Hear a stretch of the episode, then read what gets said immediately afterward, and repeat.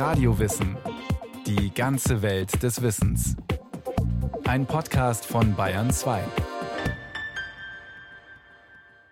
Ein Leben lang war der Schriftsteller Jakob Michael Reinhold Lenz auf der Suche nach beruflichem Erfolg, nach privatem Glück und auch nach dem richtigen Ort zum Leben. Seine Bühnenstücke erzählen teilweise richtig komisch von den Dramen des Lebens. Unsere Kinder sollen und müssen nicht werden, was wir waren. Jakob Michael Reinhold Lenz, Pfarrerssohn. Rebellierender Pfarrerssohn. Schriftsteller des Sturm und Drang. Außenseiter des Sturm und Drang. Goethes Freund. Goethes Konkurrent. Dass er gegen den Wunsch des Vaters das Theologiestudium abbrach und Schriftsteller wurde, bereitete Lenz ein Leben lang ein schlechtes Gewissen. Außerdem führte diese Entscheidung zu einem zerrütteten Verhältnis mit dem Vater. Wenn der Vater Pastor ist oder Pfarrer, wird natürlich erwartet, dass auch der Sohn oder einer der Söhne Pastor wird, so eine Art Familientradition fortführt. Udo Roth, Literaturwissenschaftler an der Ludwig-Maximilians-Universität München. Das Ausbrechen aus diesem mehr oder weniger vorgegebenen Lebenslauf, es ist natürlich auch eine Frage der Einstellung, also es wird ein Weltbild zerstört eben der älteren Generation, der Familie.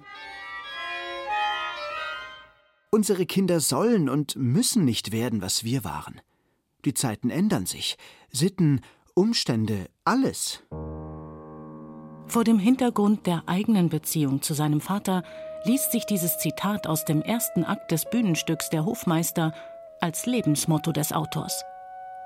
Jakob Michael Reinhold Lenz war überzeugt davon, dass er seinen eigenen Weg finden und daher seinen Begabungen folgen wollte. Im Hofmeister legte er diese Worte dem Geheimen Rat in den Mund. Dessen Bruder, der Major, sucht einen Privatlehrer für seine Kinder. Hauslehrer wurden damals auch Hofmeister genannt, daher der Titel des Stücks. Der Major diskutiert hier mit dem Geheimen Rat über die Erziehung der jüngeren Generation und die Frage, welches Leben man ihr überhaupt ermöglichen sollte. Der Geheime Rat fragt seinen Bruder, den Major, provozierend: Was soll dein Sohn werden? Sag mir einmal. Was er. Soldat soll er werden. Ein Kerl, wie ich gewesen bin. Das letzte lass nur weg, lieber Bruder. Unsere Kinder sollen und müssen das nicht werden, was wir waren. Die Zeiten ändern sich. Sitten, Umstände, alles. Und wenn du nichts mehr und nichts weniger geworden wärst als das leibhafte Kontrefei deines Ältervaters. Potz hundert, wenn er Major wird und ein braver Kerl wie ich und dem König so redlich dient als ich. Lenzens Hofmeister ist eine Kritik an der allgemeinen Gesellschaft, insbesondere was die Erziehungsfrage anbelangt. Natürlich im Vordergrund steht die Erziehungsfrage. Im Hintergrund sind aber sicherlich noch weitere Punkte zu finden, die sich insbesondere auf diese gesellschaftliche Selbstwahrnehmung im weitesten Sinne beziehen. Insbesondere eben der Versuch, der Geheime Rat spricht es ja auch aus, also dass sozusagen die Hofmeister mehr oder weniger den Adel dazu zwingen, eine Art ähm, Hof überhaupt erst zu etablieren, um dann entsprechend ihre Erziehungsfragen und Methoden einsetzen zu können. Hofmeister ist ein Berufsbild. Sie ist natürlich ein akademisch gebildeter, ein gelehrter Mann. Und die Fürstenhöfe, Familien haben natürlich bevorzugt einen Hauslehrer, würde man sagen, sozusagen ins Haus geholt. Christine Haug, Literaturwissenschaftlerin an der LMU München. Und wenn dann vier, fünf Kinder waren, hat der Hofmeister die Kinder unterrichtet, hat die Basis Rechnen, Schreiben, Lesen vermittelt. Allerdings nicht als neutraler Wissensexperte. Denn die adligen Familien erwarteten, wie der Major und seine Ehefrau, dass die Hauslehrer ihre Werte vertraten und diese ihren Kindern vermittelten. Die Mädchen sollten vor allem auf repräsentative Aufgaben vorbereitet werden. Auch Haushaltsführung stand auf ihrem Stundenplan. Tiefergehendes Wissen oder eine Berufsausbildung war gar nicht erwünscht. Und die Jungen sollten von den Privatlehrern staatskonform erzogen werden. Lenz Major liefert dafür ein sehr anschauliches Beispiel, indem er davon ausgeht, dass sein Sohn als Soldat und Diener des Königs eine gesellschaftlich wichtige Rolle spielen wird. Unsere Kinder sollen und müssen nicht werden, was wir waren. Der Hofmeister entstand 1774, in der Hochzeit des Sturm und Drang. Im selben Jahr erschien auch Goethes Briefroman Die Leiden des jungen Werther. Wie für ein Theaterstück des Sturm und Drang typisch, werden im Hofmeister nicht die elterlichen Wünsche erfüllt. Auch verfolgen die jungen Menschen nicht jene biografischen Perspektiven, die die höfische Welt von ihnen erwartet. Ganz im Gegenteil. Der Privatlehrer Läufer bringt Gustchen, der Tochter des Majors, alles andere als gute Manieren bei. Denn er verführt sie und schwängert sie dabei auch noch. Fritz, der Sohn des Majors, bürgt für einen Freund und kommt deswegen ins Gefängnis. Weil die Familienehre nun endgültig dahin ist, will der Major aus Verzweiflung in den russisch-türkischen Krieg ziehen und dort seinem Leben ein Ende setzen. Lenz probte mit seinem Stück eine Versuchsanordnung, in der sich von der jüngeren Generation kaum einer an die erwarteten Rollen und Regeln hält und wie Läufer seinen Ideen, Wünschen und Trieben freien Lauf lässt. Allerdings mit extremen Folgen für alle Beteiligten. Läufer etwa kastriert sich am Ende des Stücks selbst. Er erzählt davon seinem Freund, dem Schulmeister Wenceslaus. Dieser fragt Läufer, warum er nur so verschreckt aussehe. Liegt euch was auf dem Gewissen? Sagt mir's, entdeckt mir's, unverhohlen. Ihr blickt so scheu umher, dass es einem ein Grauen einjagt. Frigidus per ossa. Sagt mir, was ist's? Als ob er jemand totgeschlagen hätte. Was verzerrt ihr denn die Lineamenten so? Behüt Gott, ich muss doch nur zu schöpsen. Bleibt. Ich weiß nicht, ob ich recht getan. Ich habe mich kastriert. Äh? Kast. Da mache ich euch meinen herzlichen Glückwunsch drüber. Vortrefflich, junger Mann. Das ist die Bahn, auf der ihr eine Leuchte der Kirche, ein Stern erster Größe, ein Kirchenvater selber werden könnt. Es ist vor allem auch ein satirisch überzeichnetes Bild. Wenceslaus Worte stecken voller Ironie. Selbstkastration war kein gesellschaftliches Thema in dem Sinn, als dass sie tatsächlich von Männern vollzogen worden wäre. Aber natürlich haben wir in dieser Zeit sehr, sehr rigorose Maßnahmen, um unter anderem eine Selbstbefriedigung zu vermeiden. Mit entsprechenden Höschen, die gab es in dieser Zeit, oder wenn wir weiter ins 18. Jahrhundert hineinblicken, unter anderem Hölderlin hat jede Nacht am Bette seines Zöglings gesessen, um ihn einfach abzuhalten von Masturbation und anderweitigen Selbstbefleckungen, wie es so schön heißt. Lenz verhandelte allein in seinem Stück Der Hofmeister eine Unmenge an Themen seiner Zeit. Die Literaturwissenschaftlerin Sigrid Damm fasst sie in ihrer 1985 erschienenen Biografie mit dem Titel Vögel, die verkünden Land zusammen. Lenz reißt die Widersprüche auf, bezieht alles ein, kreatürliches und aufgeklärtes Weltmodell, Leben und Tod, Sexualität und ideale Liebe, Selbstsucht und Verantwortung für das Allgemeine adlige Lebensanmaßung, bürgerlich-kleinliche Bescheidung, totalen Werteverfall, Unfähigkeit zum Ausbruch. Lenz schafft in seinem ersten Drama eine Kunstwirklichkeit, in der die Gestalten auf beklemmende Weise Ausgelieferte sind, herrschen wollen und doch beherrscht werden, von ihrem Milieu, ihrer Umwelt, den Abgründen in sich selbst, den Normen und Vorurteilen ihres Standes. Deformierte Menschen, Karikaturen sind es. Lenz ist der Auffassung, gerade weil dem Menschen seiner Zeit enge Grenzen gesteckt sind, sollte er seinen ganz und gar eigenen Lebensweg wagen. Mit offenem Ausgang, denn es gibt keine Garantie, ob der Versuch klappt. Mehr noch, das Unglück liegt immer nah. In Lenzens Sicht scheitern alle. Allein der ironische Blick auf die Welt verspricht ein wenig Rettung. Daher bringt Lenz auf verschiedenen Ebenen karikaturhafte Elemente ins Spiel. Zum einen durch die sprechenden Namen, die die Figuren tragen. So taucht etwa ein Herr von Seifenblase und eine Jungfer Reha auf. Zum anderen enthält das absurde Ende des Stücks Züge einer Komödie.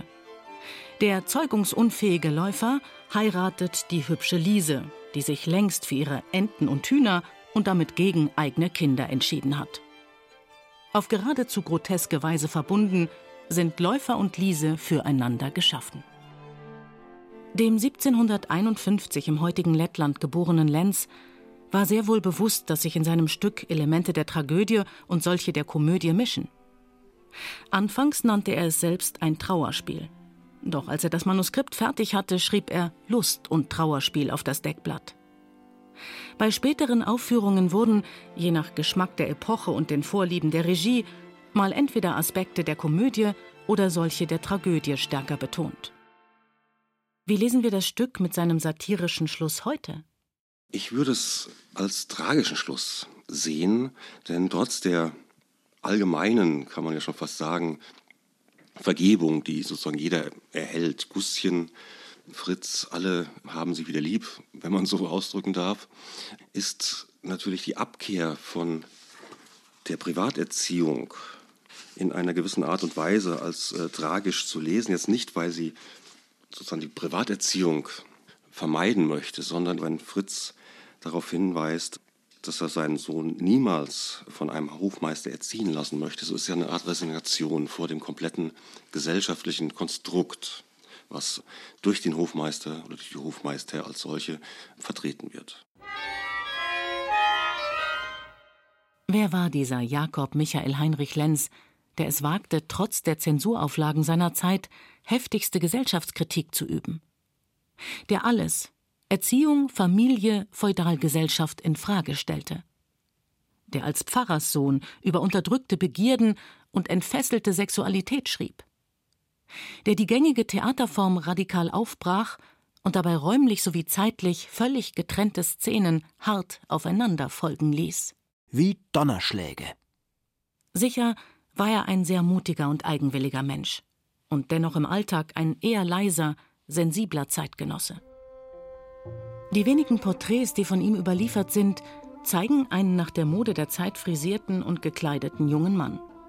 Um den Hals einen hellen Schal, das Haar trägt er zurückgekämmt und im Nacken gebunden.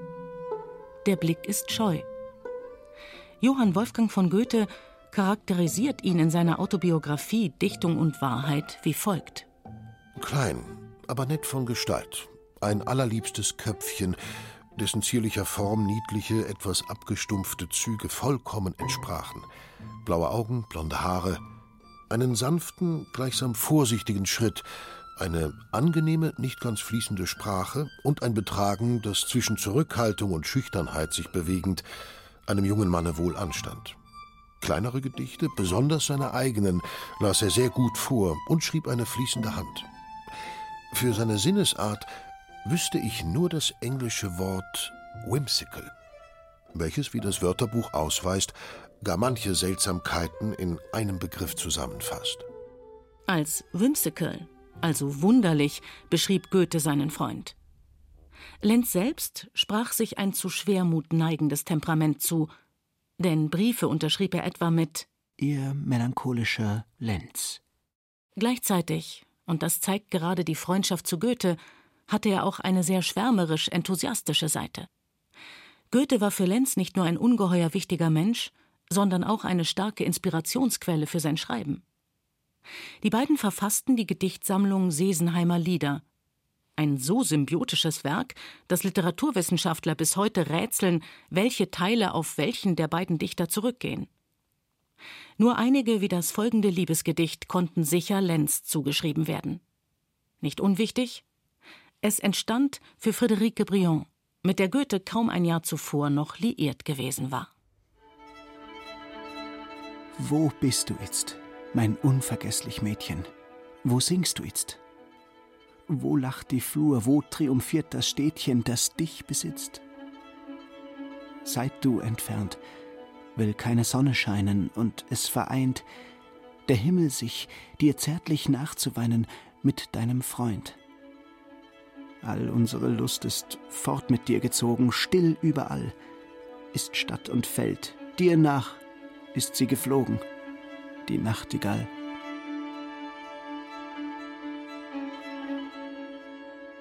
Einiges Unausgesprochene muss diese Freundschaft zunehmend belastet haben. Dazu gehört, dass sich Lenz immer wieder in Frauen aus Goethes engstem Umfeld verliebte, wie in dessen Schwester Charlotte, in Friederike Briand, die zuvor Goethes Geliebte gewesen war, und in die Schriftstellerin Sophie von La Roche. Dabei hatte alles so gut begonnen. Goethe hatte sich mehrfach für die Schriftstellerkarriere seines Freundes eingesetzt. Er hat ihn mit Verlegern bekannt gemacht, die ihm den Druck ermöglicht haben.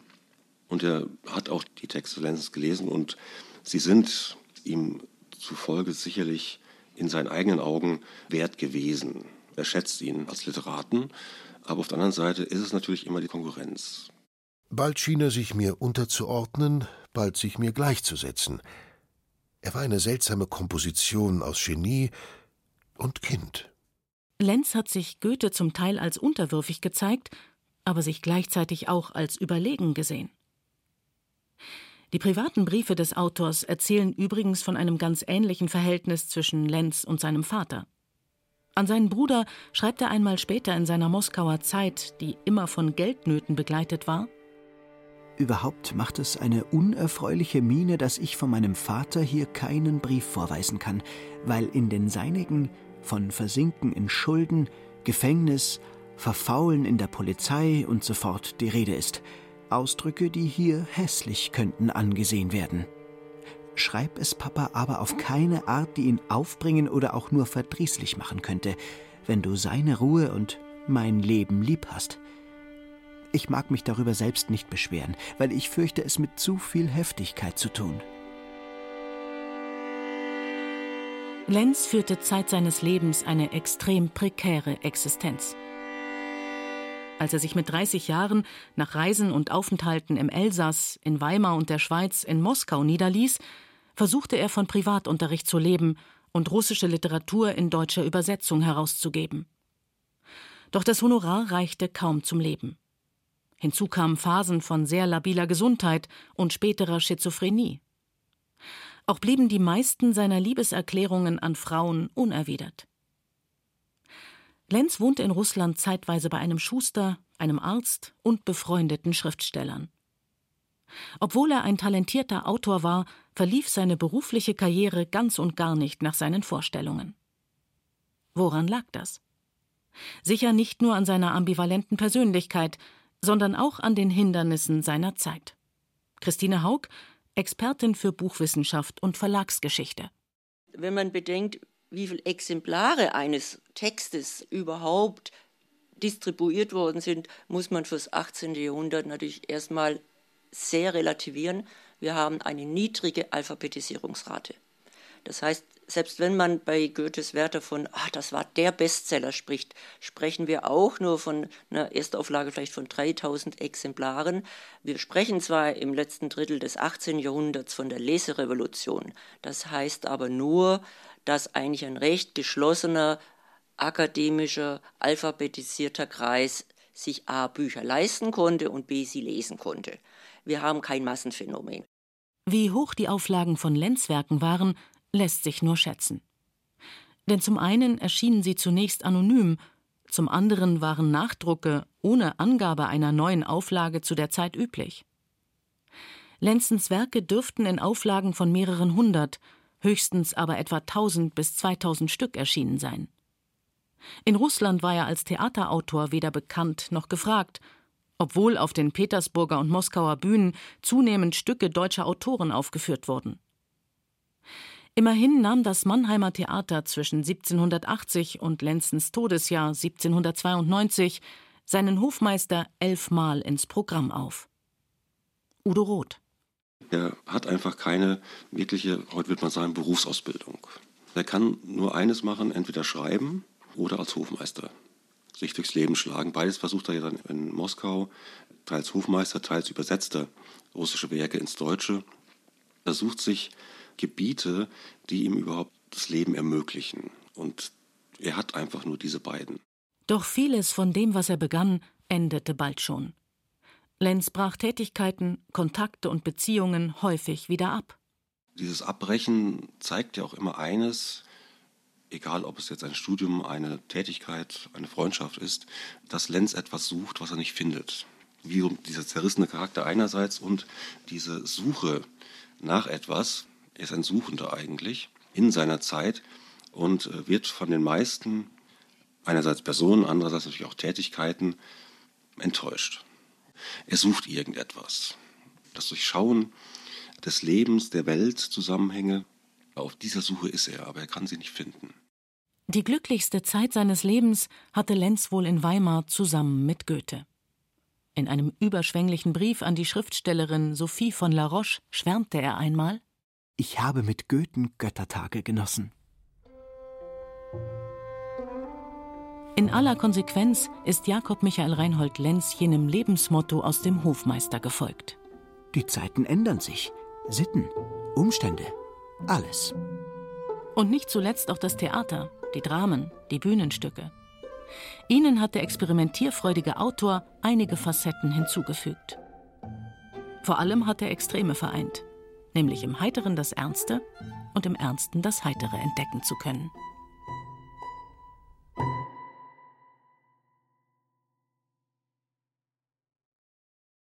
Die Zeiten ändern sich. Der Sturm- und Drang-Autor Jakob Michael Reinhold Lenz. Autorin Astrid Meierle.